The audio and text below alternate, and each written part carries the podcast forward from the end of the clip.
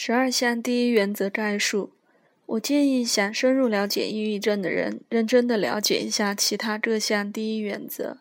因为除了归入公转，也就是地球被动的环绕太阳旋转的类型外，黎曼提出的其他三种类型——自转、向心力以及灵犀力，也各有属于他们的类型。除了冥王星和土星第一原则外，还有其他第一原则在抑郁症这个大影领域里发挥作用。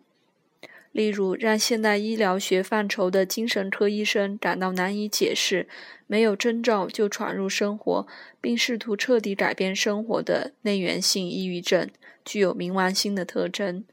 症状很容易被人理解，与精神刺激因素有明显关联的反应性抑郁症，往往会被归入火星原始模型。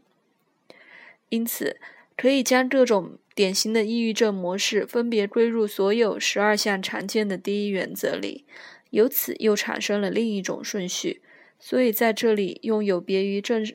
文字体，有时在括号内加入与每项第一原则相对应的星座来表示。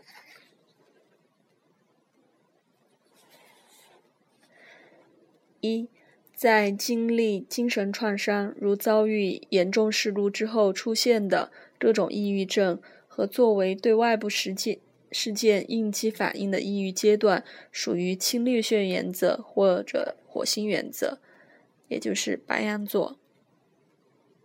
二、与生存方面的忧虑和基本面的不确定性，如被剥夺生存基础。或遭到驱逐相关的各种抑郁症，属于带占有欲倾向的金星原则。在这种情况里，还伴着金牛座原始模型的谐波。三、由于缺少沟通和社会交往，如被迫独独处或隔离引发的各种抑郁症，属于代表沟通能力的水星原则，带着双子座原始模型的谐波。四。空巢综合症与月亮原则，也就是巨蟹座有关，源于不安全和不适感觉的各种抑郁症也归于这一原则。在这里，情感的孤独也会导致抑郁症，虽然其原因与水星原则下的不同。五，在太阳或中心原则狮子座里。例如，提前退休和一切可以让当事人觉得已经不再被需要的事情，都会导致抑郁症。得不到认可，不能取得成功，不能取得真正的成功，失败，或者这一原则的代表作为一个领导者大势已去，或者他的自尊心受到伤害，都可能使人想不开，从而非常抑郁。六。当生活面临陷入混乱，而生存大多早已处于焦虑状态时，这种抑郁症的形成与略带焦虑的以处女作为重点的水星原始模型有关。七，在以和谐为导向、以天秤座为重点的金星原始模型里，人们受到的威胁主要是丧失伴侣、丧失理想。因为认识到无法实现而失去对完美世界的梦想。如果在职场或私人生活里，表面和谐关系最终支离破碎，这种抑郁症就会降临到当事人头上。八，在冥王星天蝎座里，我们处于抑郁症的两个实际主欲之一和死亡与成长原则之下。为了成长而先跌入孤低谷。以及被迫踏入生命之河，都属于这一原则。在冥王星统御下的人，跌落各种最深和最危险的抑郁症，因为自杀离冥王星原则如此之近。当事人对失失去每一项控制权深感痛恨，但因为命运的打击，最终也总是包含失去控制。当事人在这方面受到的影响尤为严重，包括导致。软弱无力的这种情况，如当事人拒绝冥王星原则经常要求的某一蜕皮原阶段，也会受到危害。九，在木星原则射手座里，我们要分析的是发展问题，在这里未能得到满足的要求，因为这些要求本身无法满足，或者是过分的，可以成为引发抑郁症的主要原因。这个原则包含着各种至高要求和那种许多东西应该得到，无需为此付出太多努力的感觉。如果当事人没有勇气接受现实，就可能变得抑郁，从本来非常乐观的人变成悲观的人。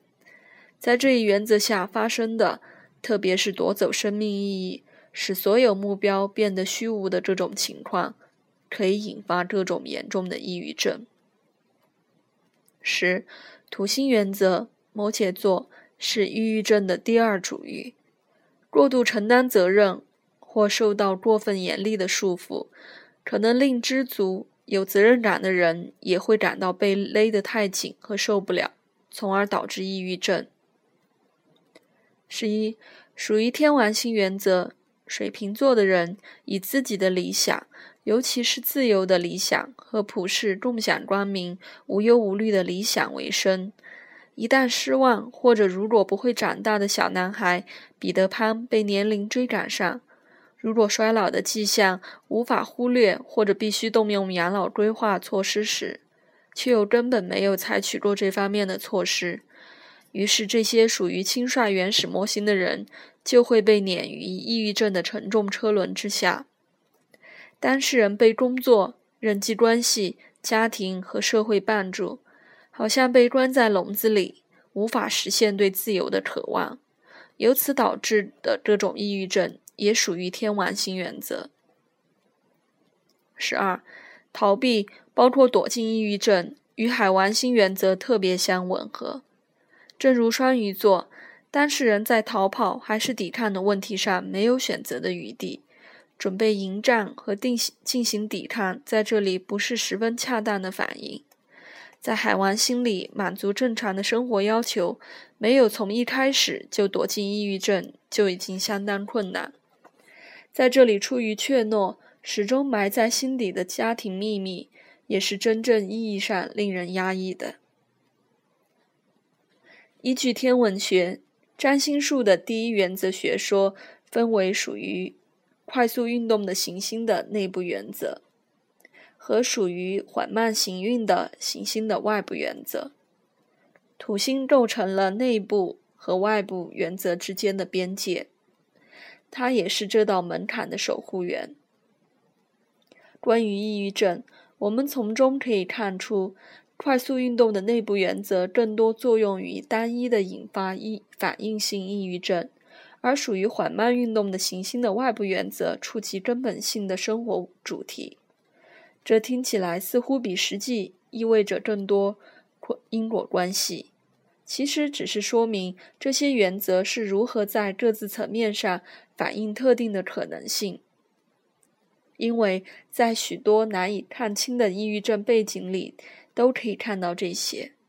所以从这方面再来对他们进行一番观察。是很有意义的。木星让我们知道，人们对于其在地球上追逐的事情永远不会满足。地球上根本没有很久的幸福，只有幸福的时刻。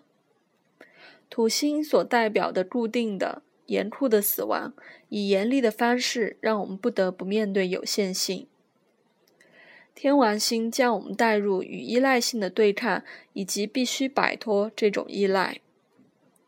海王星使我们深入探讨孤独，主题是：你孤独的出生，孤独的死去，在这之间，如果你如实相告，也是孤独的。冥王星将流动的死亡带入生的游戏，并给带并带给我们一切都将逝去的认识。对于前半生来说，典型的长生不老的感觉由此一去不返。